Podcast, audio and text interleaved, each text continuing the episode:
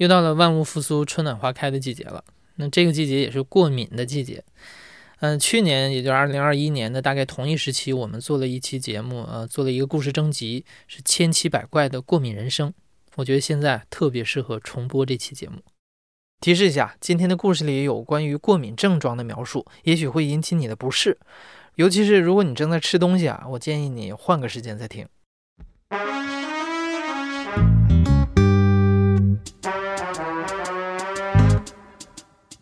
你好，欢迎收听故事 FM，我是艾哲，一个收集故事的人。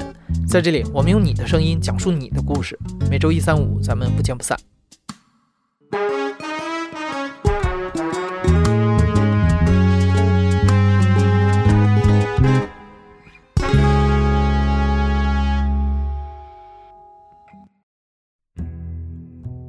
有一天，我突然把无线耳机拿出来，然后用了一下午之后。就出现了以前那种红肿、发炎、流水的症状，然后我就开始怀疑是耳机的问题。就是我的鼻涕就像水一样，就是那种清水，还有点粘稠的样子，就开始往出流。然后我就拿手指在那堵，根本就堵不住。因为呢睡眠不足，整个人精神状态特别不好。我有一度怀疑自己是不是中邪了。为什么总是在半夜十二点准时醒呢？当时真的太痒了，我就哀求我们宿舍的小伙伴把我的手和脚从身后绑起来。我现在一想到奶茶，我就跟 跟这个野狗看到肉一样，我很想喝，但是我知道我不能再碰它了，这辈子都不可能了。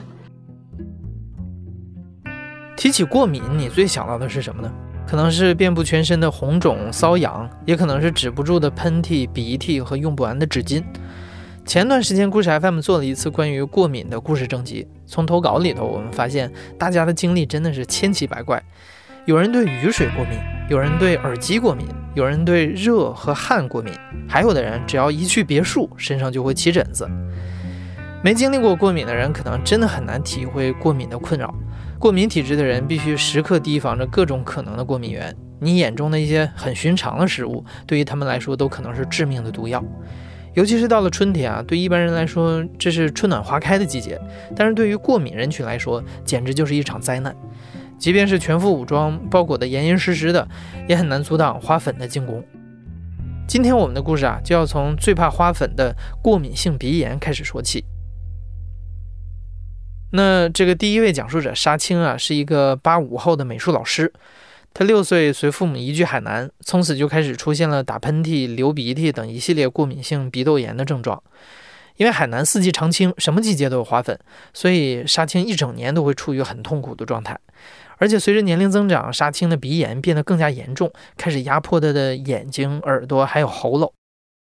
过敏的症状是到我初中的时候达到了巅峰。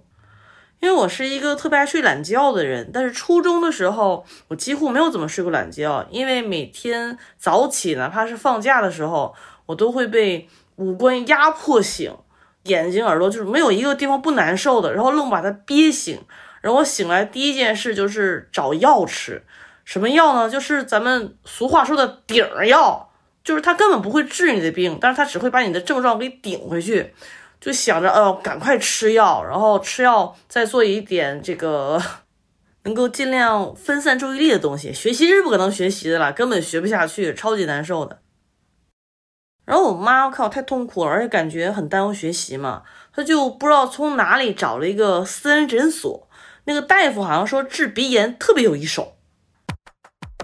去那之后，大夫就像翻那种通讯录一样，一页一页一页给我翻这个他的。病人的名单说都是都是治愈的，你在我这里治病，啊，你以后打喷嚏、流鼻涕都不会有啦，感冒都不会流鼻涕的那种。嗯，当时其实我也没有很信，但是这个病实在是太痛苦了，然后我也没有什么办法。他这个治疗方法并不是像咱们通常知道的治疗过敏的方法，就是脱敏啊这样的，而是一种感觉。很残暴的釜底抽薪的方法，他会在我的鼻子里面打针，他会把针头伸到我的鼻孔里面去，然后把药液就是一直打到我那个鼻腔鼻孔眼的里面。重点是在之后的几个小时跟接下来的几天，我的这一侧打针的鼻腔会分泌出一种非常黄、非常浓、非常黏的液体，就好像芝士一样，就是它会不停的分泌，然后我就需要不停的醒出这种像芝士一样流体的液体，而且因为它那个很黏嘛，然后醒的时候声音就巨大，然后还很拉丝，就啊，这是社会性死亡。然后就这样狂醒了几天粘液之后，然后慢慢这个鼻涕就会变得清澈一些，然后最后会在打针那个鼻腔里面醒出一块黑色的，大概有半个小拇指指甲盖这么大的一个黑色的很硬的一个块块。大夫说这个就是我的萎缩的鼻夹，我的鼻夹就已经被消灭掉了。然后我们因为我们鼻子有两个鼻孔嘛，所以我就要经历六次这样左边打完右边打，然后醒粘液，然后最后醒出这个鼻夹，然后再打针醒粘液这样的过程，经历六次。后来很神奇的是，治完之后我的鼻炎真的有很大的缓解，虽然就没有大夫说那么神啦，但是就是真的没有那么容易过敏了，而且每次过敏的过程中。五官的压迫感也没有那么强，痛苦感没有那么高。鼻炎带给我的终生的影响其实是很大的。首先就是因为长期过敏性鼻炎嘛，然后就被迫口式呼吸，长时间口式呼吸会让我的下颌和牙齿都向着一个非常不健康而且不美观的方向发展。前一阵我还准备去矫正牙齿。大夫就把我拒绝了，因为说你要先矫牙之前，你得先正畸，你要把你的下巴抻出来，之后再去矫正牙齿才可以。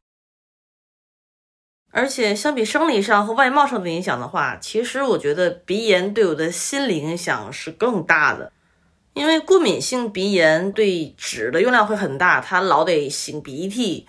我们小时候嘛，上学都是带那种一包一包的纸巾，也不会说带一大卷那种去。然后一小包纸巾只有十张，你不可能一天就擤十次，然后醒一次就把纸扔掉了，那肯定是很浪费的，然后也不够用。所以就习惯性的那一大张纸巾要醒好几次，有的时候鼻炎严重的时候，啊还需要十张都洗过一遍，然后再挑一张干净一点的。再用一次，甚至是两次，或者是放干了之后的不知道多少次。因为上学嘛，一个女生鼻涕过河又借不到纸的情况下，那真的是一种灾难。对纸的心理依赖就一直影响到今天。我也是习惯性的，在我的工作和生活的每十平方米就要放上一大卷或者是一大抽的纸。如果在我环视之内，我看不到有纸的存在。我就会心慌，然后我现在特别喜欢穿带兜儿的衣服，兜里面一般都是要放上纸巾的，可能是干净的，也可能是用过一回但是舍不得扔还穿起来的纸巾。我在走路的时候，习惯手不自觉的去摸一摸兜，只要摸着指尖触到有纸，哦，我的心里就会踏实一下，就觉得啊有纸没有问题。只要贴身带着纸，这个世界就是安全的。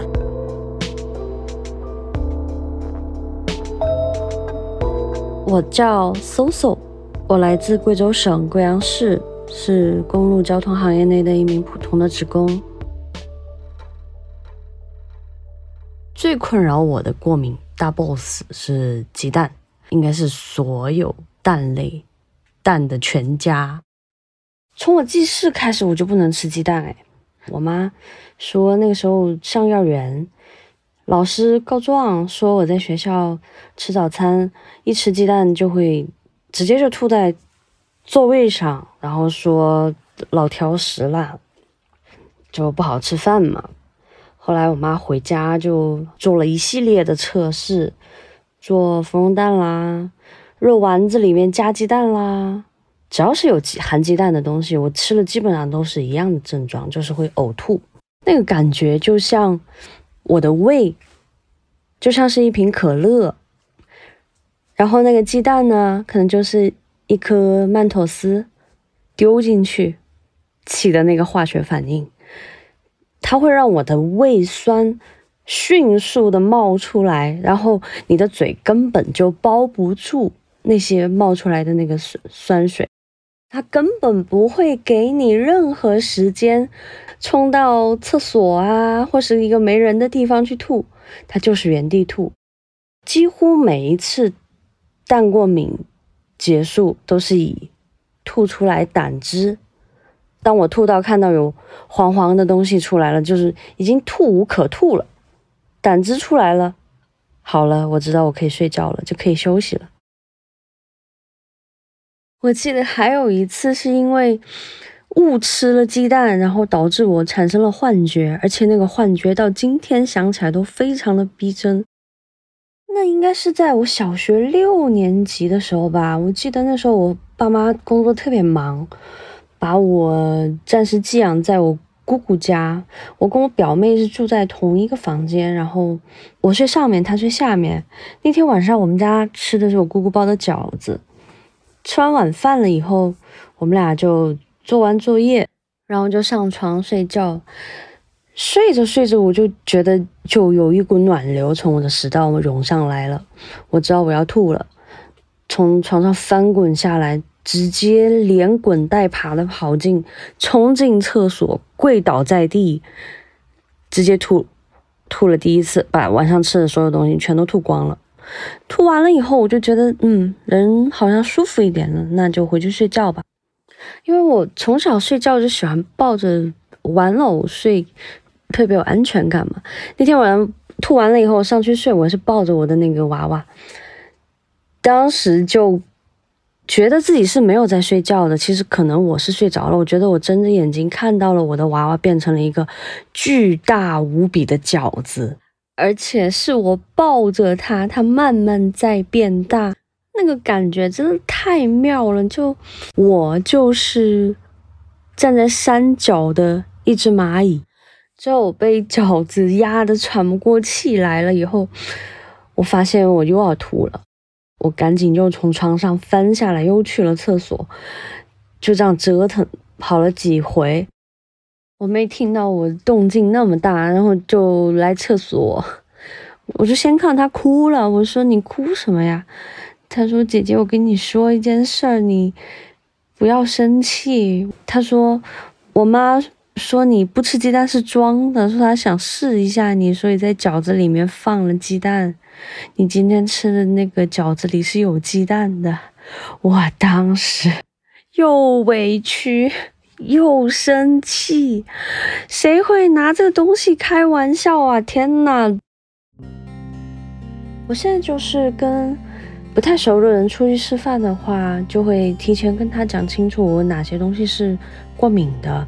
嗯，特别是蛋类，其实很多服务员给你点菜的时候，他其实很敷衍的。但我朋友教了我一招，他是说你一定要跟服务员讲，你吃了鸡蛋是会死的，一定要把狠话先说出来，避免再误吃到鸡蛋这样的事情再发生了。现在我觉得我的这个过敏的话，对我现在几乎没有什么太大的影响。其实我觉得。每个人过敏的东西可能会不太一样，我觉得就当老天给你的一个小礼物吧。你说你出去告诉别人，你说你不能吃鸡蛋，多酷啊！我觉得蛮酷的，挺好的呀。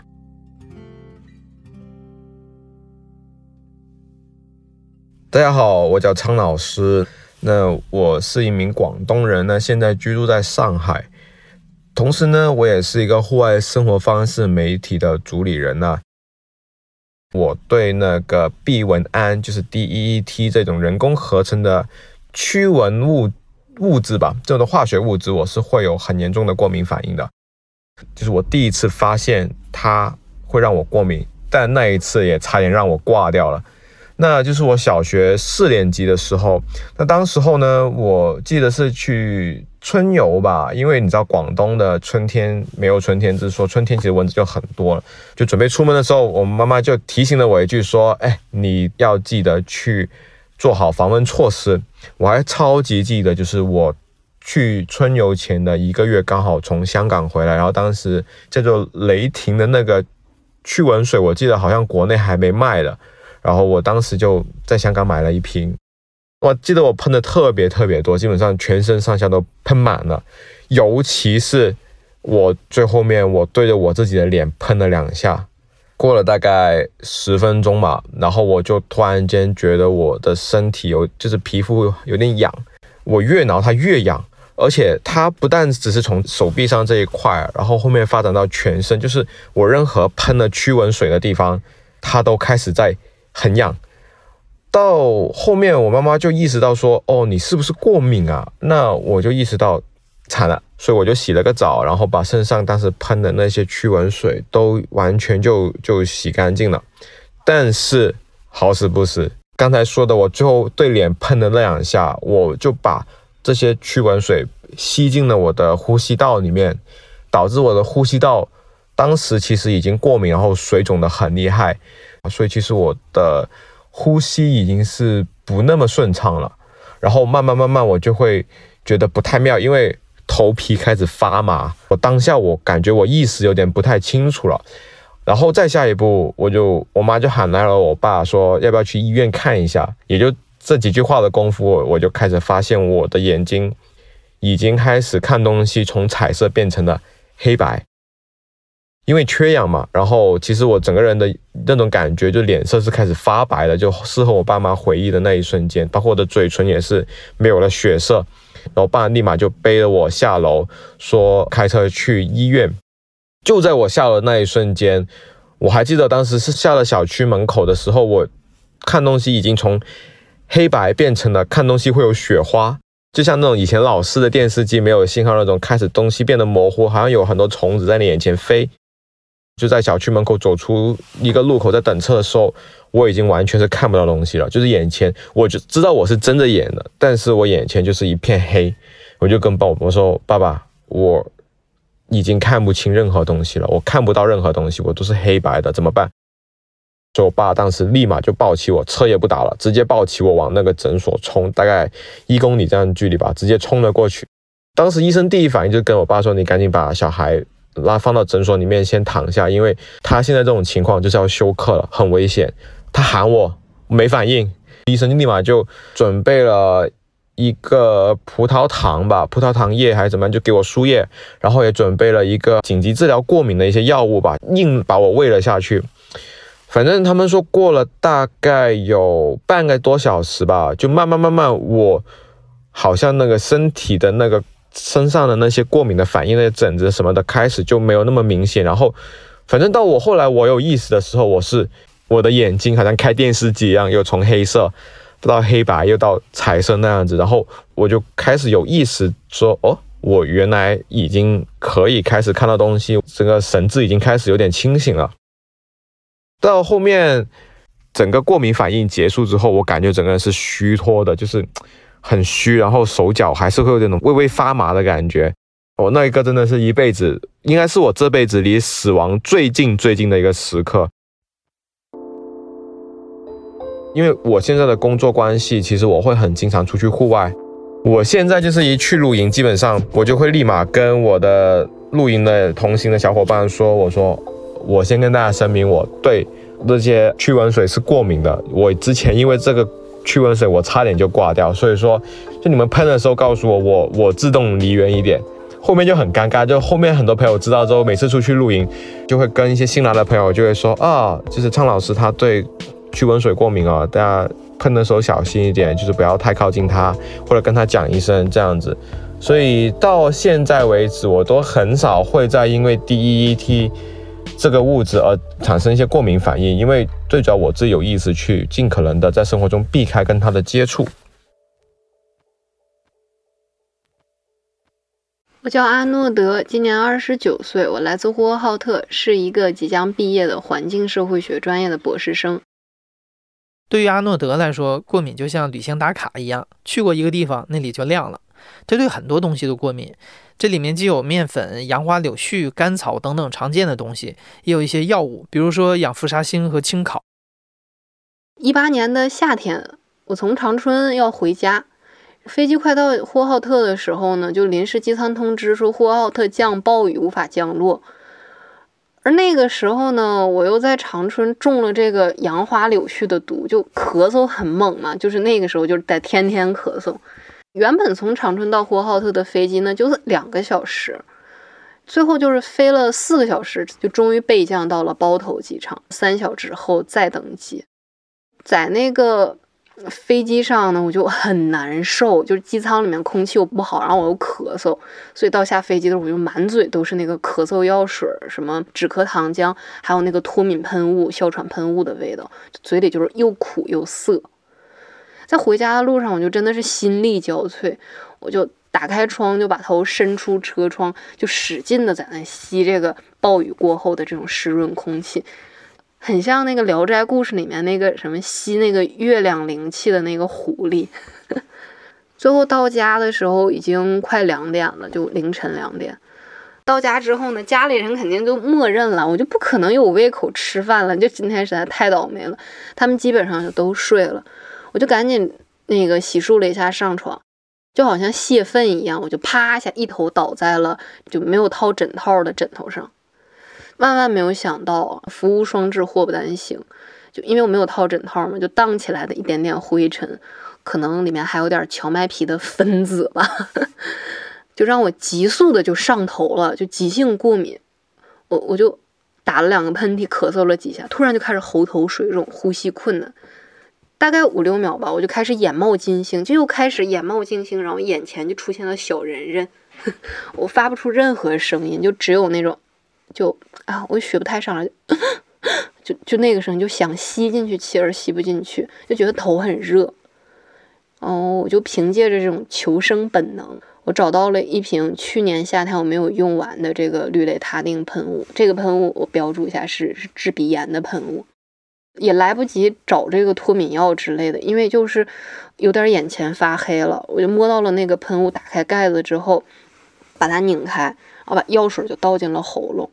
并且就收紧喉咙，就把手卡在脖子上，就好像自己掐自己一样，就让这个药水在喉咙所在的那一节管道尽量多待一会儿，大概十几秒吧，我就回魂了，就活过来了。但是在我找药啊，还有等待的这个过程中呢，因为就缺氧嘛，眼前发黑，我把椅子就撞倒了，就倒啪一下掉在了地上，然后家里人就醒了，他们就过来看我，看我就怎么了。但是那个时候我就是刚刚好嘛，说话也也也挺没有力气的。我说啊，我我好像过敏了。然后在我看清楚他们的时候，我感觉他们好像都都憋着笑那种感觉。我我我说，你你你们咋了？他说真好啦，真没事了。我说好啦好啦，我说估计刚才就是那个枕头上的灰荡上来了。然后半夜三点，我家就爆发出那种杠铃般的笑声，他们就感觉就要笑出眼泪。我不懂为什么呀？我觉得我都这么惨了，你你为什么要笑呢？有什么好笑的？你你你你刚才要是我不那个勇敢自救的话，可能我就窒息，你就死了。然后我就不太懂，我就去去了卫生间，我说有毛病。那去卫生间一照镜子，才才知道，就镜子里面的我，我的脸也肿成了就猪头，大概到什么程度呢？你见过？被蜜蜂叮过的狗头吗？大概就是那样的。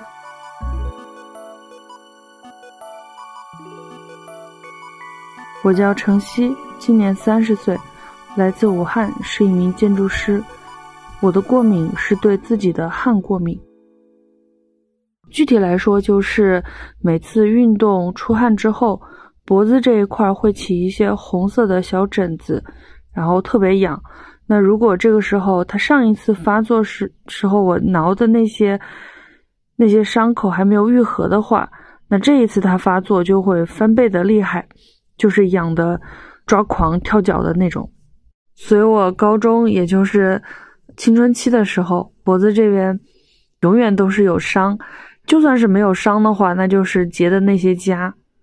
我听我有一个同学他跟我说的，他说对我印象最深的。就是看着我皱着眉、瘪着嘴，然后两只手一遍又一遍的从从下巴一直挠到锁骨，一遍又一遍的挠，一遍又一遍的挠。高中有很多女孩都会开始留指甲了嘛，但是我是完全一点点指甲都不能留的，因为指甲长了之后，它会就挠的伤口会比较深，而且指甲里面会塞很多挠出来的血结成的那些痂，就很脏。那个时候就已经开始很羡慕别的女孩吧，她们有很纤细白嫩的脖子。就感觉那种脖子，我我也好想拥有啊！肯定是有一点点自卑的。呃，医生给的说法就是，这个也是治不好的，只能缓解。就是出汗之后，就要及时的用清水把脖子洗一下，千万不要挠破，挠破之后就更难处理了。啊，如果实在是痒的受不了的话，就拍拍拍。基本上也是在遵医嘱了，但是。这个脖子，它毕竟是那么多年，十几年、二十年，它这样累积下来的，不停的受伤又不停的愈合，脖子这块的皮肤已经和身体其他部分的都不一样了。首先是外观上颜色要深一点，有一点那种浅棕色的感觉吧。我本身皮肤算算白的，但是脖子那一块就明显的黑了一截。脖子上没有伤口，但是它摸起来还是会有一层比较厚的角质层的感觉，就不像正常的脖子那么细腻光滑。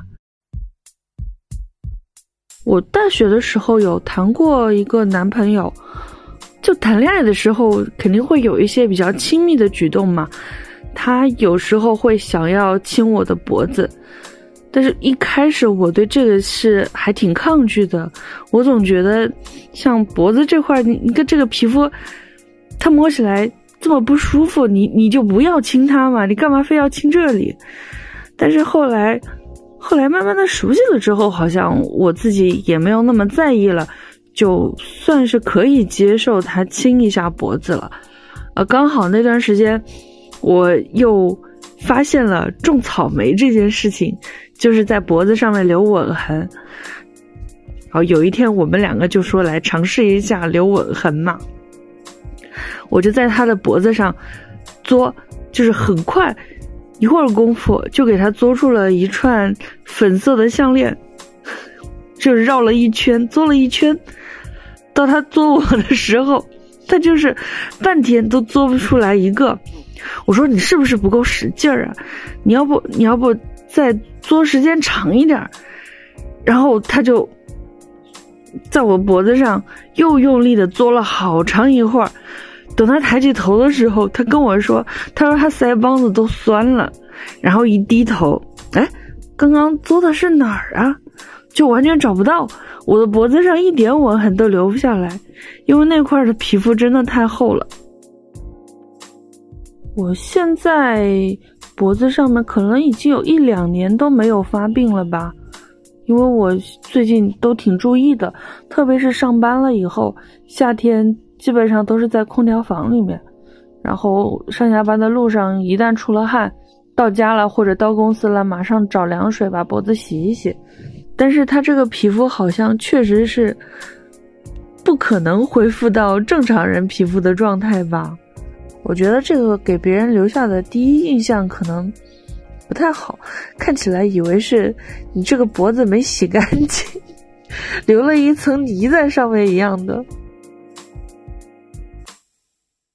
我是阿拉蕾，马上要三十一岁了，来自四川内江。其实，在我二十三四岁之前吧，我的人生和过敏没有任何的交集。刚开始工作那段时间，由于工作压力大，阿拉蕾开始疯狂长痘。为了祛痘，他想尽了一切的办法，内服外用、中药西药，他都尝试过一遍。某一天，他发现自己用完某款化妆品之后，自己肿成了猪头。我去医院检查过，是在我第一次对化妆品过敏的时候。那个时候，其实皮肤科医生他也并不能判断我是因为具体哪一种物质过敏，但是是他能确定就是我的皮肤屏障受损了，所以造成的用一个护肤品就直接肿成猪头的那个样子。就那个时候就吃了很多的药，包括有一些就是那种中成药，还有一些中药，它其实是很破坏你的消化功能的。嗯，还有就是脸上擦的那些东西，其实也对我的皮肤也有很大的影响。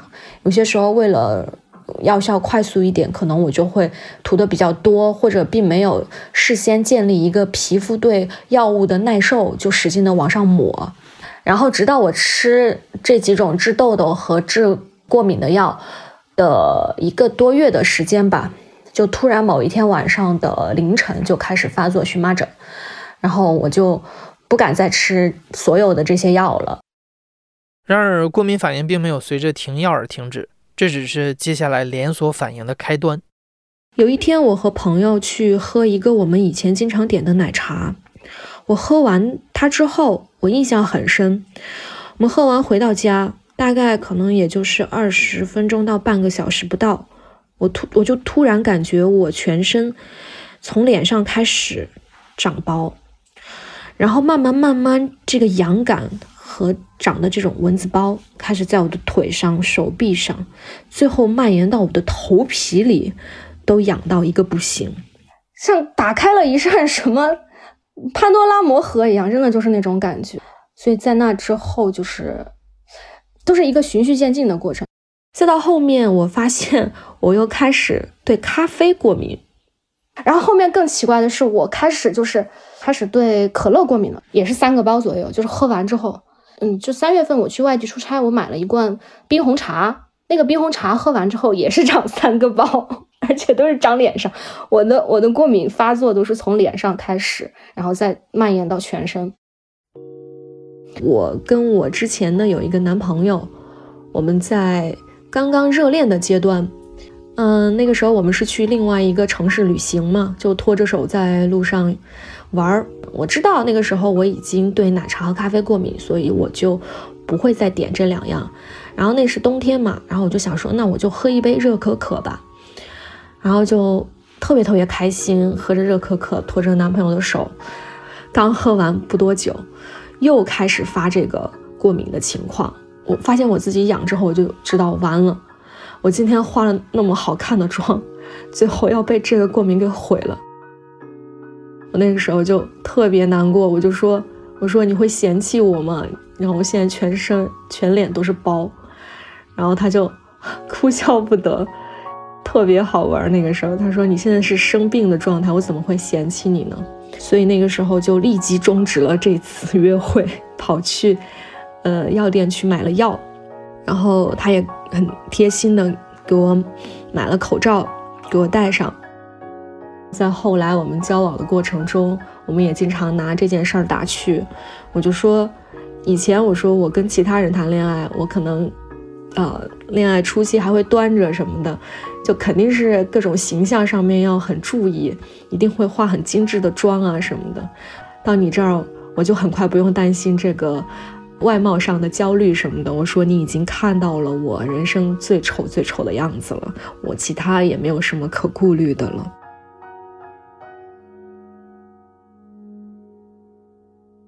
我那个时候就开始总结了。我对奶茶和咖啡都过敏，那我一定是对他们两者中间的同一种物质过敏。所以说我思来想去，只可能是咖啡因。所以在那以后，我就控制住自己，不要去摄入各种有咖啡因的东西，特别是特别浓的那种。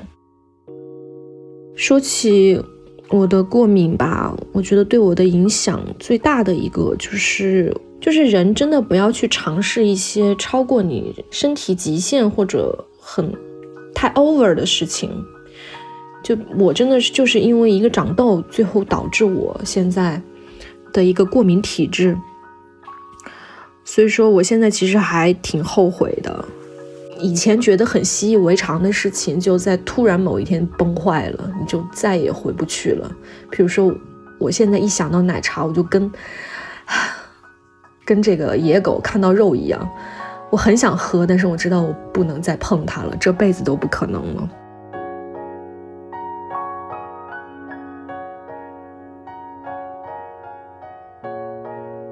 你现在正在收听的是《亲历者自述》的声音节目《故事 FM》，我是主播艾哲。本期节目由张一舟制作，声音设计孙泽宇。实习生张庆萌。如果你也有什么过敏的症状，欢迎在评论区里和大家分享你的经历。感谢你的收听，咱们下期再见。